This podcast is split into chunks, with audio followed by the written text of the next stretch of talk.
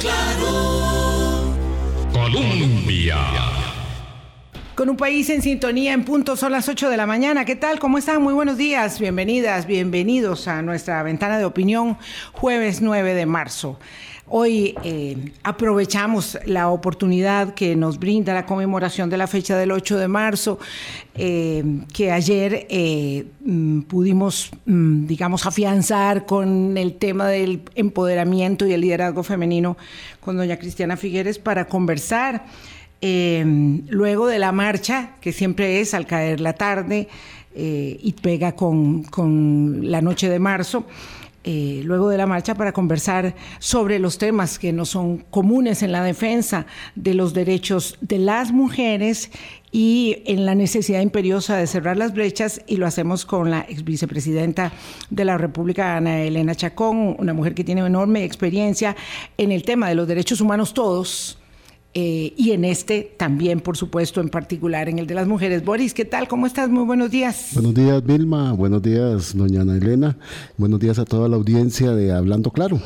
Este, importante que la transversal de derechos humanos sea uno de los que más se reflexione y se analice no solo en esta semana que hemos conmemorado el Día Internacional de la Mujer, sino todos los días todos los días las condiciones de las mujeres en Costa Rica y en el mundo, según los datos que hemos tenido y que vamos a, comentar ahora con doña Ana Elena, demuestran esa condición de vulnerabilidad permanente en que han estado las mujeres.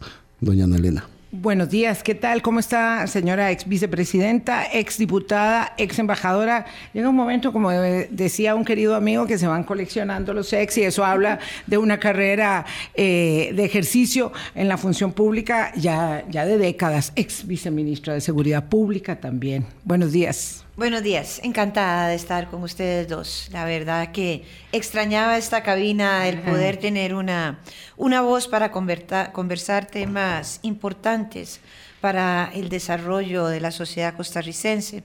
Como bien lo indican ustedes, el día de ayer, 8 de marzo, es un día en donde nos hace reflexionar sobre las condiciones de las mujeres. Esto inicia a principios del siglo XIX cuando las condiciones laborales de las mujeres eran prácticamente esclavitud. Y es ahí en donde desgraciadamente mueren en una fábrica donde lavaban ropa y estaban encerradas en un incendio.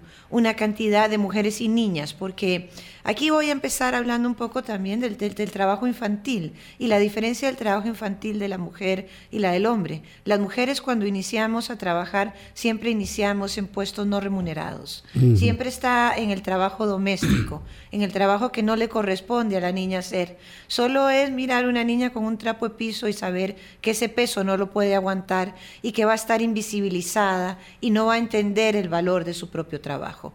Bueno, ahí empieza eh, realmente esta lucha.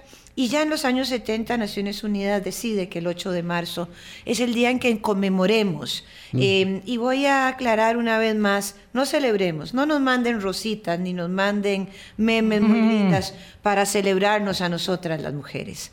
Es decir, lo que tenemos que hacer es un análisis de las condiciones en que nos encontramos cómo hemos avanzado y cómo estamos también siempre en constante peligro de un retroceso de derechos que vamos ganando con muchísimo esfuerzo. A las mujeres nunca nos regalan nada, todo nos lo ganamos. Doña Ana Elena, hace usted esa rápida revisión histórica de esta lucha. 2022, datos del Instituto Nacional de Estadística y Censos de Costa Rica.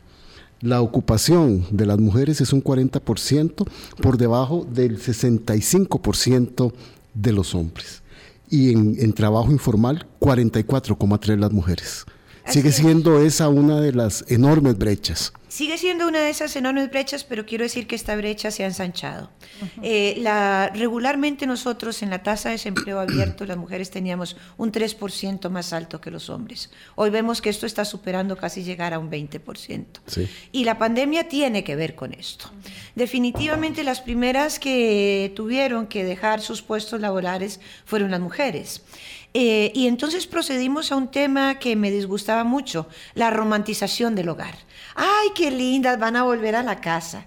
Van a volver a la casa habiendo perdido sus empleos formales, eh, teniendo entonces dobles y triples jornadas y la reinstalación dentro de la formalidad de las mujeres en el mundo entero. Costa Rica no escapa a ser parte de ese fenómeno. Ha sido realmente difícil. Y creo que en muchas ocasiones, y lo valoraba yo cuando tuve la oportunidad de servir en España y lo hablaba con los grupos allá, decidieron no volver a contratar mujeres por los simple hechos de ser mujeres. Es decir, las mujeres al tener la maternidad, al tener el cuido, al tener que el derecho a la licencia de maternidad y una serie de garantías que nos ha costado muchísimo obtener, pues entonces muchas empresas decidieron no volver a contratar mujeres. Sí, yo creo que es importante, doña Ana Elena, establecer el hecho invisibilizado de que eh, no solamente las mujeres eh, perdimos, mm, perdieron, perdimos más empleos en la pandemia, eh, sino que además las de menores ingresos se vieron mucho más vulnerabilizadas. Es impresionante la cantidad de trabajadoras domésticas que perdieron el trabajo, muchas de ellas sin las garantías y los cumplimientos que además es una población siempre, siempre muy eh, sojuzgada en garantías y derechos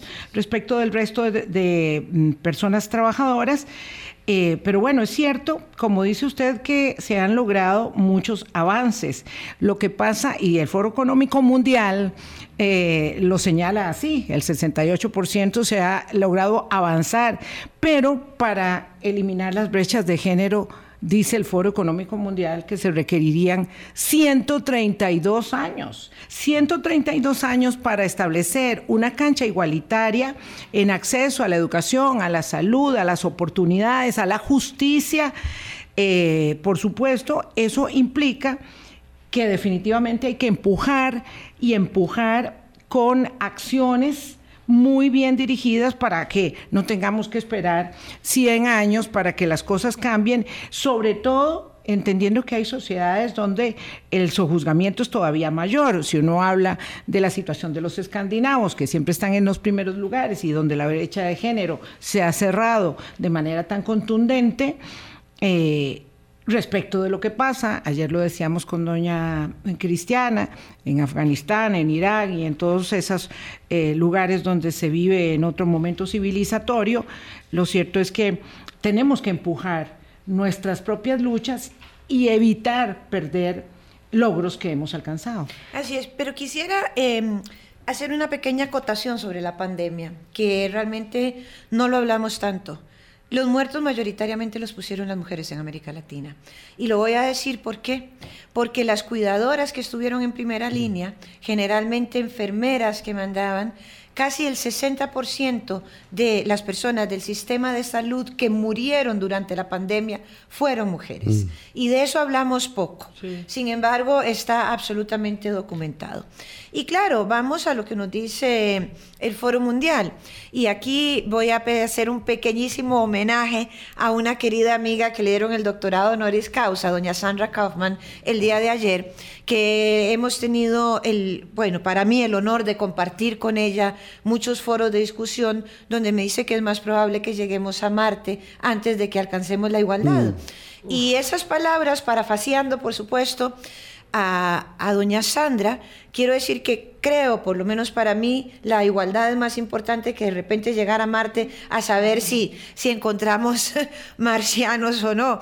Y bueno, por supuesto, no estoy en detrimento de la ciencia, ni el descubrimiento, ni, ni nada. Claro. Em, eh, claro, eh, alcanzar la, la, igualdad, la igualdad real, es, es muy difícil cuando continuamos en sociedades que siguen siendo muy patriarcales. Bueno, me imagino que hablar de Afganistán, donde los derechos de las mujeres han sido masillados en la forma más grave que pueda haber, que no es solo privarlas de la libertad de vestir como quieran, sino privarlas de la educación. Y no hay nada que sea más efectivo para un gobierno o cualquiera que tener a su gente sin poder de educación para que no tengan voz y análisis de lo que está ocurriendo. O el envenenamiento de las niñas en Irán para poder cerrar los colegios, para que se desaparezca este, la cuota estudiantil. Es decir, es algo, es algo inimaginable. Es algo inimaginable, pero viene ocurriendo. Pero está pasando. Yo quiero decirles que en en Irán una niña que saltaba a Suiza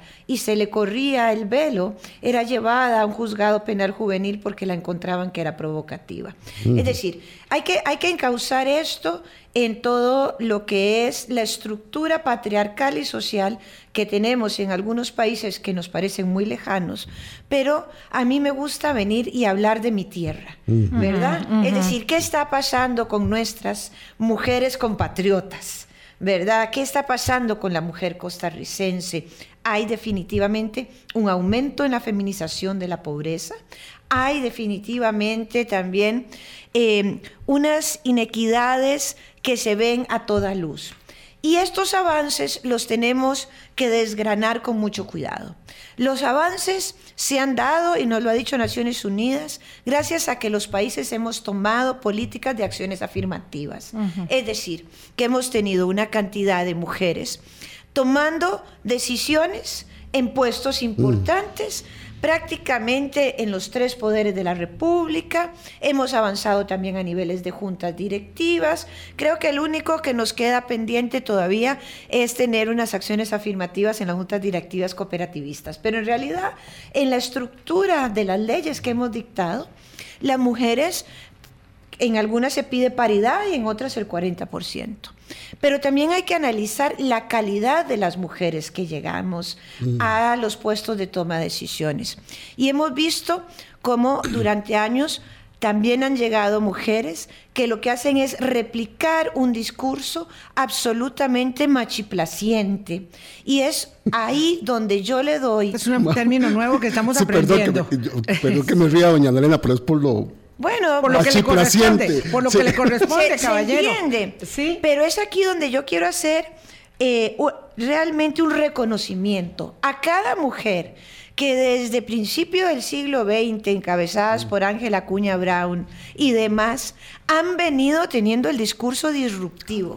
Es ahí donde nos quieren quemar en los parques. Es la mujer que se ha atrevido a no replicar la receta de la abuela y a no tener el destino que tuvieron sus antepasados. Es a ellas, aquí en Costa Rica, a quienes les debemos el proceso de avance para alcanzar un nivel de igualdad que todas deseamos. Y es aquí donde también me voy a atrever a decir que el feminismo realmente es un movimiento que lo único que espera es que el resto de la humanidad viva en igualdad de condiciones personas que históricamente han estado excluidas, mujeres y hombres indígenas por hablar, mujeres de otras etnias. Yo nunca hablo de razas, porque razas solo hay, una. somos los raza, los humanos pero las personas con discapacidad, el feminismo es una reivindicación para la justicia y no es un movimiento donde querramos que exista alguien que viva en la opresión. Aquellas que nos hemos atrevido a llamarnos feministas y que lo hacemos con orgullo y sobre todo con la preocupación constante de que se mejore la calidad de vida y de que no perdamos derechos. Voy a decir algo que es importante también porque es un documento que todos los años hay que leer, el informe sombra de la CEDAW. El informe sombra de la CEDAW hace una recopilación del avance que hemos tenido en los últimos años, pero del peligro en que nos encontramos de retrocesos cuando usamos los púlpitos para generar dogmas religiosos en donde el cuerpo de la mujer está ahí en ese dogma, en donde volvemos a hablar de un ministerio de la familia, en donde volvemos a poner en tela de duda la salud sexual y la salud reproductiva de las mujeres, en donde no le vamos a apostar a la inversión social más rentable que existe en el mundo, que es la educación de las niñas. No estoy diciendo que la de los niños no lo sea, pero la pues educación de los niños es fundamental. Entonces, es lo que hoy tenemos que analizar. A dónde estamos, hacia dónde vamos y cuáles son las voces que no estamos dispuestas a callar cuando pretendan quitar algún derecho que aumentar derechos nunca es quitarle un derecho a alguien. Doña Ana usted sabe que yo siempre he disfrutado mucho y he aprendido mucho de su vehemencia. Ayer decíamos que, que... refleja mucha pasión y por supuesto yo estaba escuchando a, doña Ana Elena Chacón diciendo, wow, esta voz hacía falta en, el, en, el, tinglado, digamos, de la deliberación y el debate público, eh, porque tiene mucha, mucha contundencia y mucha convicción respecto de la defensa de, de los derechos de, de todos. Sí, no, y además cuando dice claramente cuánto molesta. Ayer decíamos que mujeres empoderadas este, le estorban a estructuras conservadoras, populistas, eclesiásticas, ¿verdad? Porque son mujeres que se atreven a decir esto. Mi cuerpo no tiene por qué ser una discusión de púlpito.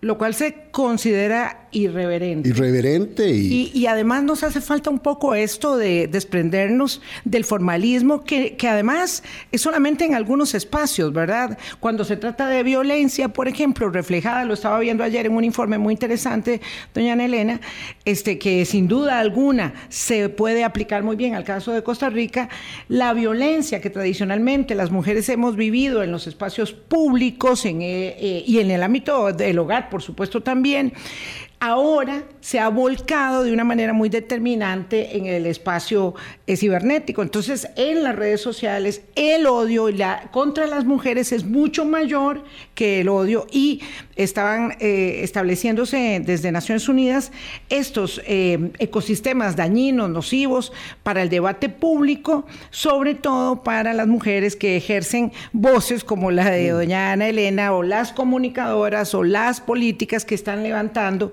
la voz en defensa de, los derechos humanos.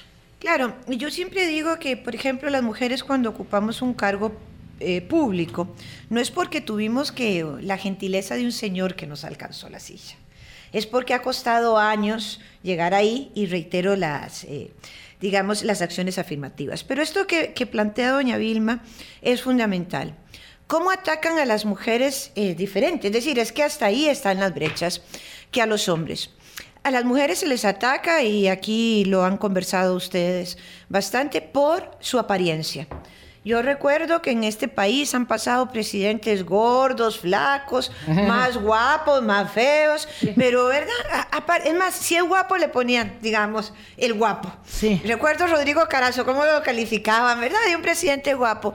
Pero obviamente el análisis del cuerpo de las mujeres, lo cual ha sido toda la vida vendido en la publicidad y lo tiene muy asumido en la cultura patriarcal, que es un objeto, lo pueden pueden expresarse sobre eso con una enorme contundencia eh, y además con enorme desagrado, ¿verdad? Mm. Para juzgar a las personas por cómo luce y no por las, eh, pues realmente las ideas que plantea.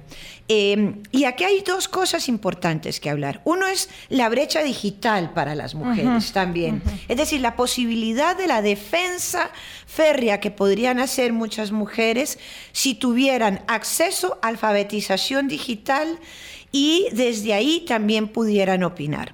Hay otra cosa, es la cantidad de, mujeres que siguen bajo esta burbuja en donde piensan que se deben de unir a estas críticas, sin entender que cuando nos maltratan a una, nos maltratan a todas. Y eso también, esa sororidad que debemos de tener. Y por supuesto que el juzgamiento es triple. El juzgamiento es triple. En los trabajos las mujeres tenemos que demostrar más. Eh, los, los, horarios de trabajo de las mujeres son mucho más amplios que el de los hombres. Seguimos trabajando 16 horas por semana más que los hombres en trabajos no remunerados, en el trabajo doméstico. Los hombres le están agregando ahora eh, que están trabajando más porque agregan media hora. Puede ser que lavaron el carro o que hicieron el jardín y se contempla como trabajo doméstico. Pero realmente eh, el trabajo y las triples jornadas nos hacen tomar decisiones, por ejemplo, de no tomar puestos de alta incidencia. Esto lo estaba viendo en un estudio que hicieron en Estados Unidos. Parece que, por ejemplo, la oferta para ser CEO, gerente general de una empresa grande, hoy en día se le puede dar prácticamente igual a hombres que a mujeres. Pero las mujeres tenemos que tomar decisiones para aceptarlo. Si estamos dispuestas a estar cuatro días fuera de nuestros hogares, a renunciar a la maternidad, si se quiere renunciar a la maternidad o no, pero no debería de ser un tema. Es por eso que el feminismo 0.4 lo que está haciendo énfasis hoy es en la infraestructura social del cuidado.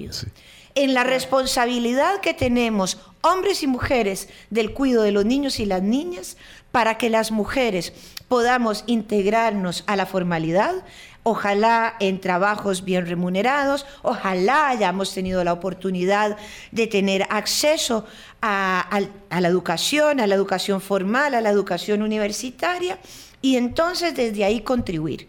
Y hay un punto fundamental.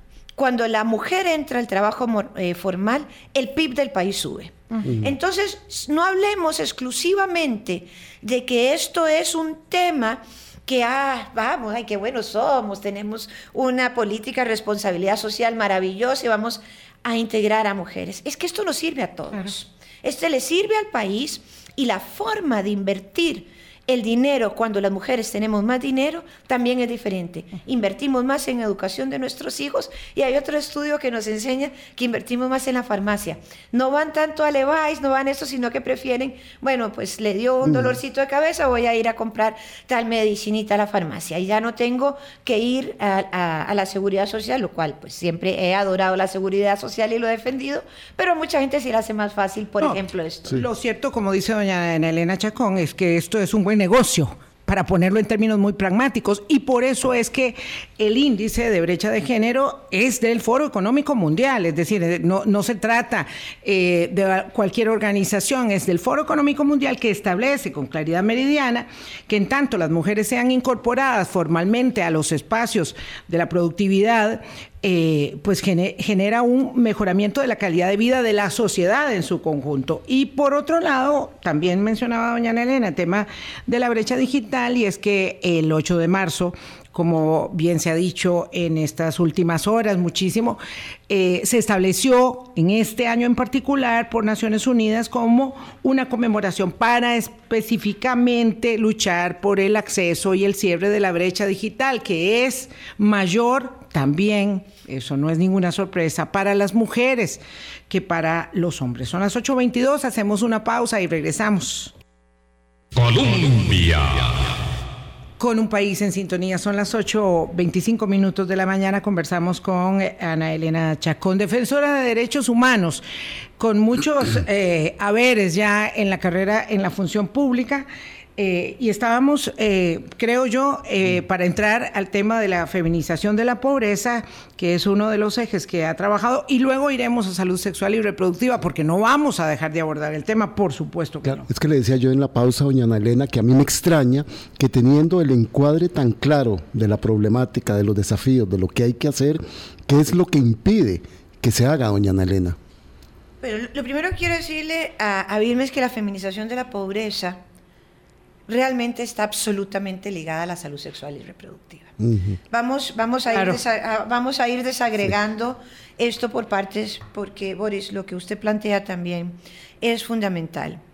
Primero que todo, las rupturas culturales, en donde el patriarcado sigue, sigue con un mandato fuertísimo sobre, sobre nosotras, las mujeres, eso es difícil eh, de romper, ¿verdad? Todo lo que es cultural es difícil de romper. Yo, yo aquí cuando me siento a ver la historia costarricense y pienso que en el siglo XVIII las primeras políticas públicas que se tomaron fue educación gratuita y obligatoria y para hombres y mujeres. Ay, para hombres y mujeres. Esa decisión estábamos ahí, ¿verdad?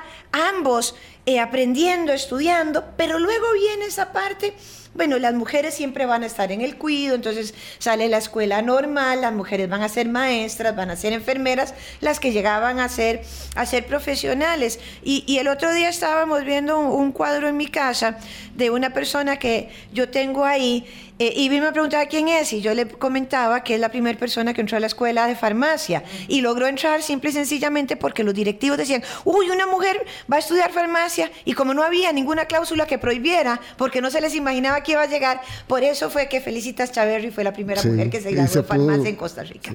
Esa ruptura no ha sido fácil.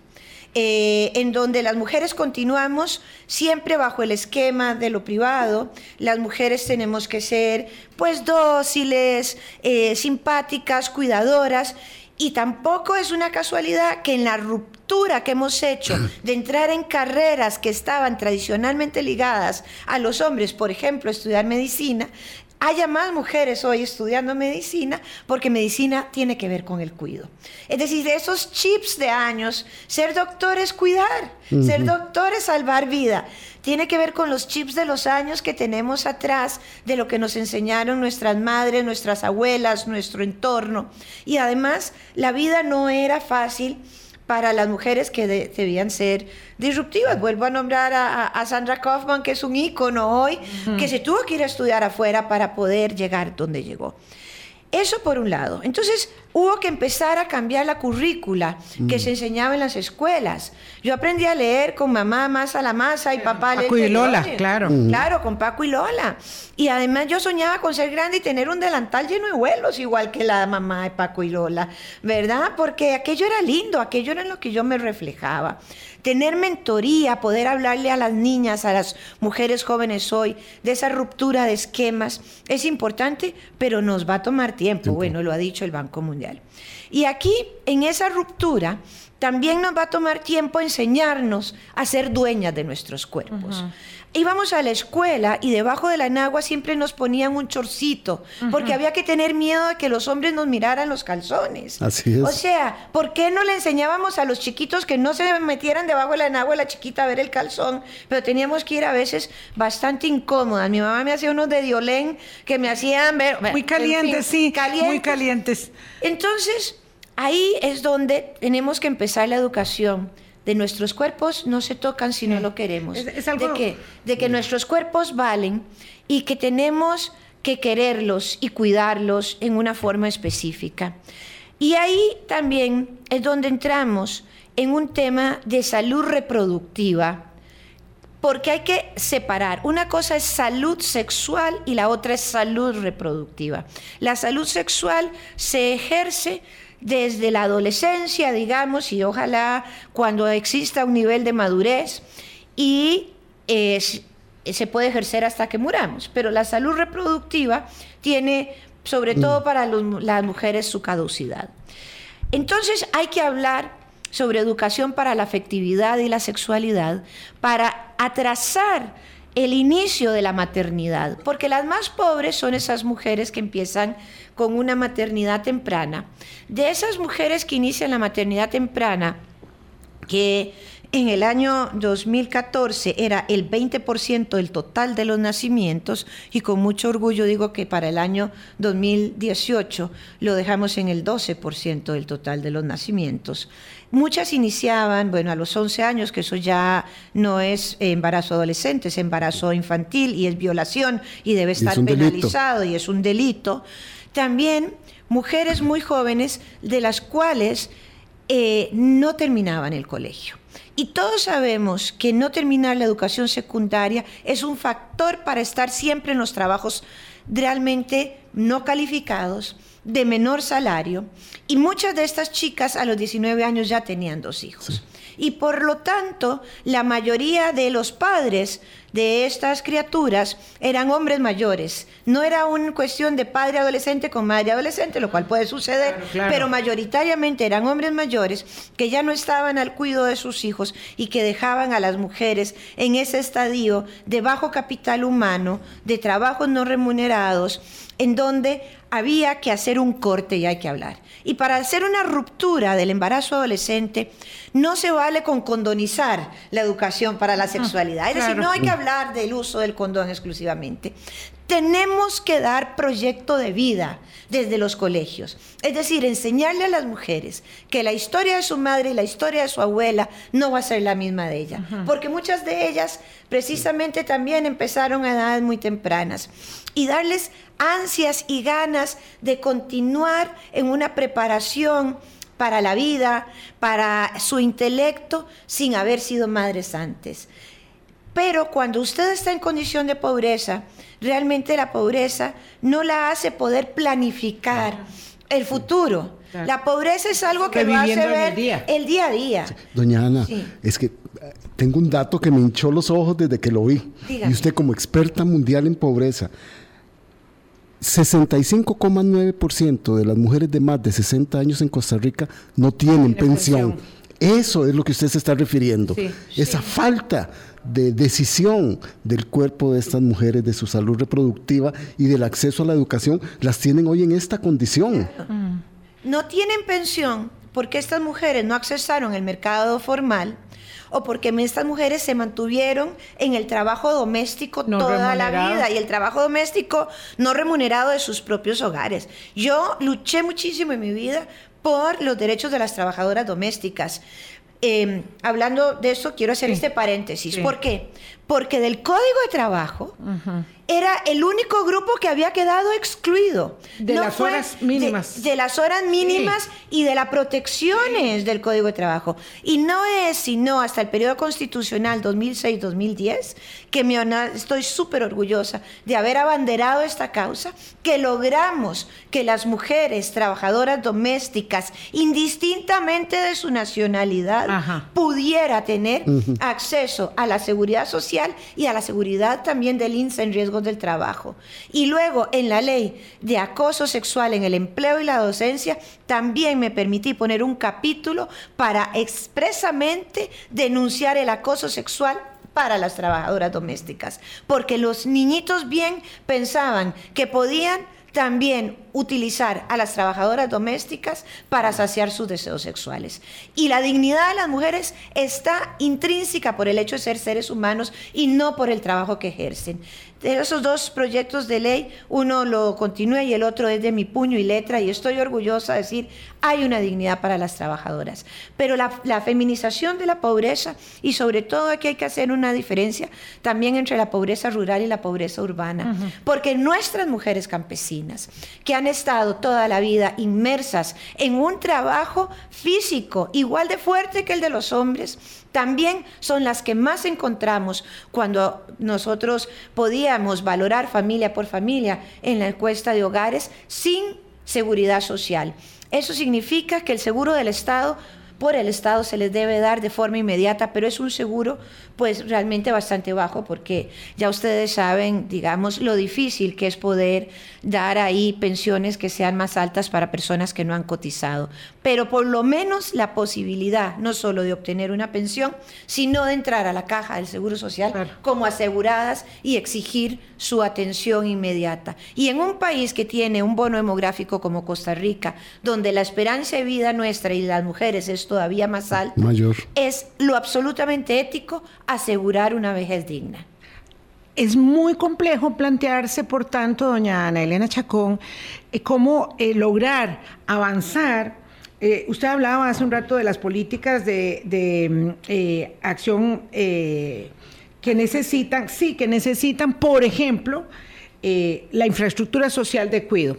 esta es una muy determinante. No, no, es propiamente, digamos, lo que se conoce como una política de acción afirmativa, pero es una política que definitivamente sería dirigida a la posibilidad de que las mujeres puedan estudiar e integrarse formalmente a mercados laborales. Sin embargo, el problema es que la inversión social está cada vez más constreñida por los imperativos de la balanza fiscal. Entonces, nuestra red social de cuido, nuestra infraestructura de cuido, no ha logrado avanzar, no ha logrado consolidarse a lo largo de la última década como debió haber sido. Y si no apuramos ese tipo de, políticas públicas, no vamos a lograr darle más oportunidades a nuestras mujeres. Ahí hay un gran debate este, que no logramos resolver porque parece que siempre se impone la consolidación de las finanzas públicas desde el punto de vista de hacendario. Creo que hay, hay varias cosas. Uno es la corresponsabilidad social del cuido. El otro es también eh, la, conformación entre el cuido y el trabajo eh, que tenemos que tener y la ruptura del esquema de que el cuido pertenece exclusivamente a las manos femeninas. Eh, en Costa Rica, realmente, quien, quien ha tenido en mucho el pago, por ejemplo, a las municipalidades para tener las redes de cuidado ha sido el IMAS. Entonces, ¿qué es lo que había que hacer? Es tener muy claro, basado en datos reales, cuáles eran las necesidades. Nosotros podemos encontrar tres lugares de cuido en un kilómetro a la redonda y 20 kilómetros después no encontramos ninguna red de cuido. Porque tenemos el Sensinay, porque está el Secudi, pues, este, en fin. Entonces, hay que tener muy claro esta encuesta de necesidades del cuido, la cual, la cual se hizo en el año 18 esta encuesta pagada por el BID y luego una política de aplicación que ha venido ahí, digamos, teniendo sus bemoles para poder llegar a contemplarla. Eh, vemos que las instituciones autónomas también a tener financiamiento de otras partes que no es del Estado, del presupuesto nacional, sino de impuestos directos por ejemplo, como lo tiene Limas, mm. ¿verdad? Que tiene las tiendas libres, que tiene el impuesto a los moteles, es decir, que tiene algún nivel de ingreso eh, extra que y el mismo FODESAF que alimenta muchos de esos programas. Claro. Doña Elena, ¿o no? No, no, sí, claro. FODESAF, es decir, pero FODESAF se alimenta de dos fuentes. Uno es del Ministerio de Hacienda, obviamente, y el otro el 5% del impuesto a las planillas. Entonces el empresariado, FODESAF es una maravilla, es una idea maravillosa en donde hay una solidaridad que se discute. En 1973 eh, y se hace sin que nadie reclame. El empresariado no lo reclamó, que le iban a poner el 5% de lo que pagaban de su planilla para ir a un fondo solidario. Y luego está... El problema es que ahora sí se reclama. El problema es que ahora sí se establece ese como un peso en la carga eh, social que debe ser corregido de acuerdo con la OCDE. Y entonces, claro, uno dice, ¿y esto con qué se puede solventar? Por eso es que yo decía que las posibilidades de generar política pública para mejorar el cierre de las brechas de género, mejorar la calidad de vida de las niñas y los niños, etcétera, está muy estrujado. Este, y pareciera que nos ponen delante un desafío que no estamos discutiendo, que no estamos debatiendo respecto de cómo es que lo vamos a hacer, porque sí necesitamos política pública que nos ayude. Yo, quisiera recordar eh, con, con mucha humildad que del año 14 al año 18 la pobreza bajó 2.5 y entre ellas muy especialmente la pobreza rural que ahí sí bajó 8 puntos y tocamos a la mayoría de las mujeres porque las personas que están en pobreza extrema son las mujeres en un 97%. Los hogares jefiados por mujeres exclusivamente que están en pobreza extrema son un 97%. Luego nos queda ahí un porcentaje que hay una pareja que jefea un hogar que está en pobreza extrema. Por lo tanto, lo que hay que hacer es tomar decisiones basadas en la evidencia. Eh, el índice de pobreza multidimensional nos enseñaba con claridad cuáles eran las causas coyunturales que hacían que una persona estuviera en situación de pobreza y no únicamente la medición por ingreso que había sido lo tradicional. Entonces, si usted tiene 19 indicadores y logra atacar al menos cuatro causas, ya esa persona y esa familia pasa a un mejor estadio. Es usar, estamos, es decir, los datos los tenemos. Y si usted no usa la data para la toma de decisiones de la política pública, no puede racionalizar los escasos mm, recursos que tenemos. Si alguien comprende que el déficit fiscal y la falta de recursos y quiere tener más plata para la inversión social, soy yo. Pero la eficiencia y la racionalización tiene que estar basada en los datos duros que nos dan personas totalmente apolíticas, como es el INEC, para la toma de decisiones y mover la aguja en los lugares que más se necesitan. Los datos, doña Ana Elena, y los instrumentos precisos, Claro, claro. diseñados técnica y científicamente que alejan una atención clientelista Total. de la pobreza.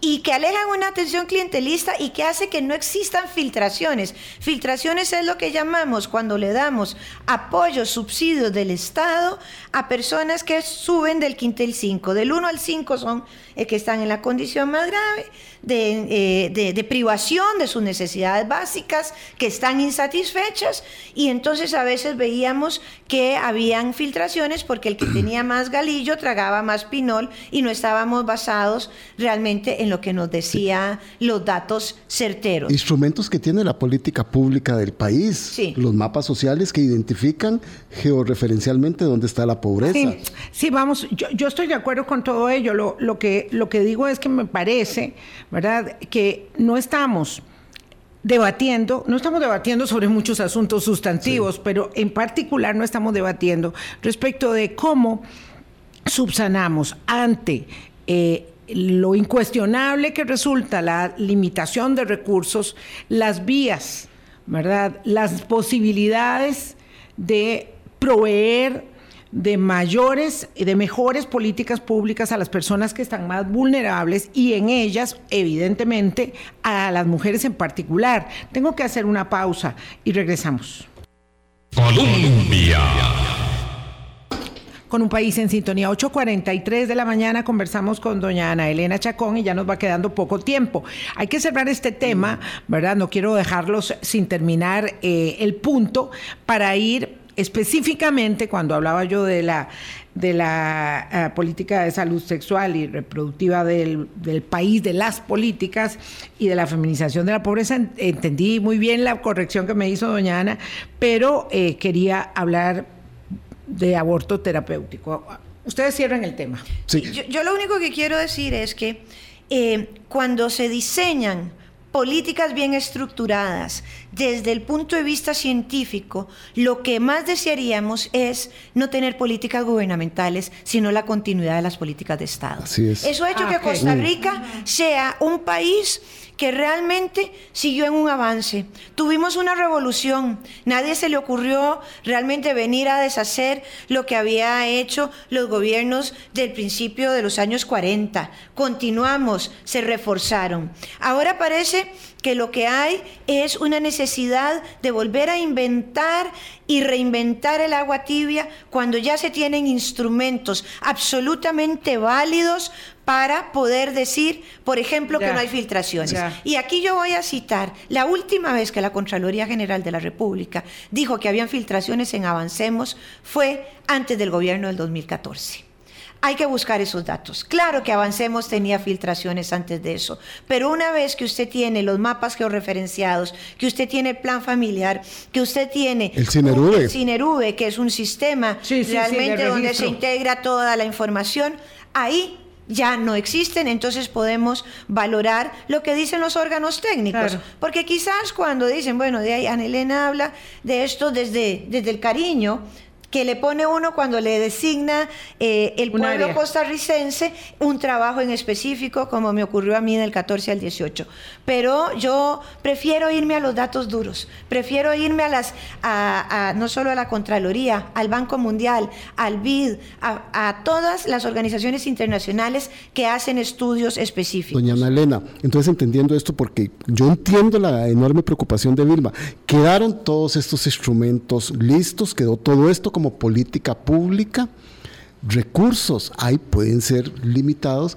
¿Qué es lo que está pasando entonces ante este temor y ante esta eh, insistencia que tiene Vilma de que estamos teniendo un retroceso en la atención de las personas más vulnerables, con especial énfasis en las mujeres?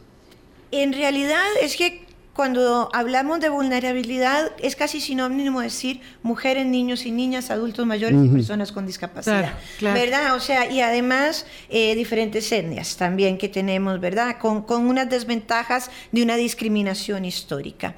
Eh, hay que mirar cuáles programas tienen continuidad Exacto. y cuáles quieren venir ahora a impregnar un nuevo sello que puede ser un retroceso Sí. porque cuesta mucho arrancarlos. Y cuesta mucho entender cómo desde la no politización atendemos a cada una de las personas que más lo necesitan. Y, por ejemplo, habían, hay instrumentos como el call center de Limas, como los cogestores sociales, como lo que es la integralidad de entender que la pobreza no se combate exclusivamente desde el Instituto Mixto de Ayuda Social, sino que convergen al menos 23 instituciones del Estado y ojalá se involucren en alianzas público-privadas, la empresa privada y esté la academia y hasta el Poder Judicial, porque hay una criminalización de la pobreza también, que eso es otro tema.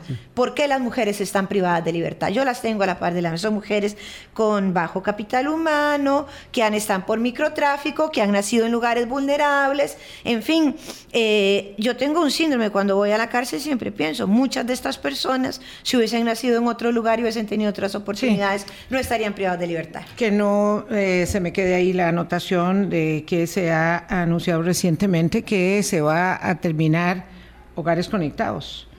Eh, que es otra política pública, ¿verdad?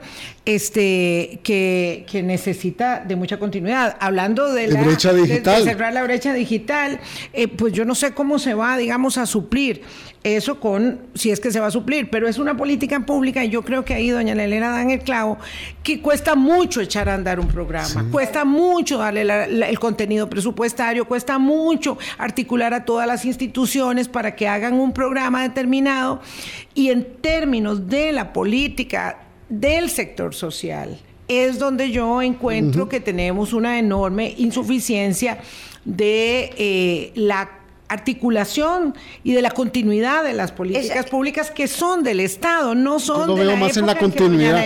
Yo lo veo más en la continuidad, Claro, claro. para llegar y decir, ahora estamos descubriendo el agua tibia y vamos a ver una cosa nueva para poder hacer un, anuncio de algo nuevo que ya se había hecho o se había hecho con otro nombre o claro es que eso es lo que me angustia a ver en hogares conectados no hay falta de recursos en primer lugar porque Hogares Conectados se alimenta de Fonatel.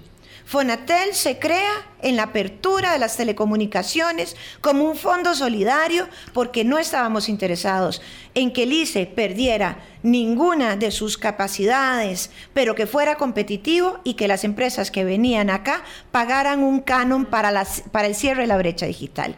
Ese cierre de la brecha digital, esa plata quedó ahí, no se había utilizado, en el 2014 se crea hogares conectados y sigue habiendo dinero en Fonatel, donde la Subtel tiene mucho que ver y no es dinero que está, digamos, eh, que le tenemos que ir a pedir al Ministerio de Hacienda. Es un dinero que está ahí y va a venir más, porque viene la licitación del espectro y vamos a tener más plata todavía para esto. Nos quedan solo cinco minutos. Ok, vamos a lo Doña Elizabeth Odio Benito, nuestra jurista referente, dice que las mujeres llevamos adelante nuestras luchas como Sísifo, subiendo la montaña con una piedra y luego nos tiran la piedra para abajo y hay que coger la piedra otra vez para subir, con el castigo eterno de que nos cuesta mucho ir avanzando. De pronto entonces aparece en esta manera de mm, tratar de sorprender eh, alguna conquista alguien que dice vamos a revisar la norma técnica del aborto terapéutico, no la norma, sino el reglamento. La norma está establecida en el Código Penal hace muchísimo tiempo. Y entonces se arma un barullo que distrae mucho y que sirve para decir, ¿saben qué? No, no lo merecen. No merecen preservar sus vidas como le pasó a Ana y Aurora. Eh, tienen que sufrir el calvario de un bebé eh, muerto o que morirá al nacer hasta que lleven a término el embarazo. Otra vez, nosotros discutiendo algo que costó tanto, doña Ana Elena Chacón. Le quedan cuatro minutos para eso. Desde 1919 esto estaba establecido, que eh, la interrupción terapéutica del embarazo es, como una excepción del delito a la pena del homicidio. En 1970 el Código Penal lo vuelve a poner y luego duramos casi 100 años en tener una reglamentación para esto. Esto dice que cuando la vida de la mujer o la salud está en peligro, eh, hay parámetros para apoyar. Vamos a la Comisión Interamericana de Derechos Humanos y llegamos a un acuerdo amistoso y tenemos al fin una ruta para que ninguna mujer me muera dando vida. Ninguna mujer merece morir dando vida. El, el aborto terapéutico se tiene que aplicar sí o sí. Los que digan que la atención médica hoy en día es tan grande que no, no tiene que aplicarse es mentira. La preeclampsia, el síndrome de HELP, tenemos también los embarazos ectópicos y tenemos también la incompatibilidad del feto con la vida extrauterina, que es precisamente lo que pasa en el caso de Ana y Aurora. Ahora lo van a revisar. Eh, para quedar bien, no sé con quién, el cuerpo de las mujeres, siempre una moneda de cambio para las componendas políticas debajo de la mesa, porque esto lo que hace es filtrarse y entre las filtraciones dicen que si nos van a aplicar un aborto terapéutico, una interrupción terapéutica del embarazo para salvarnos la vida o de permitir que no tengamos esa tortura de eh, un producto incompatible con la vida extrauterina, tiene que venir con la firma del marido. Bueno, hay pensar que hay unos que no tienen marido. Segundo, no estamos entendiendo, hasta el papá decía.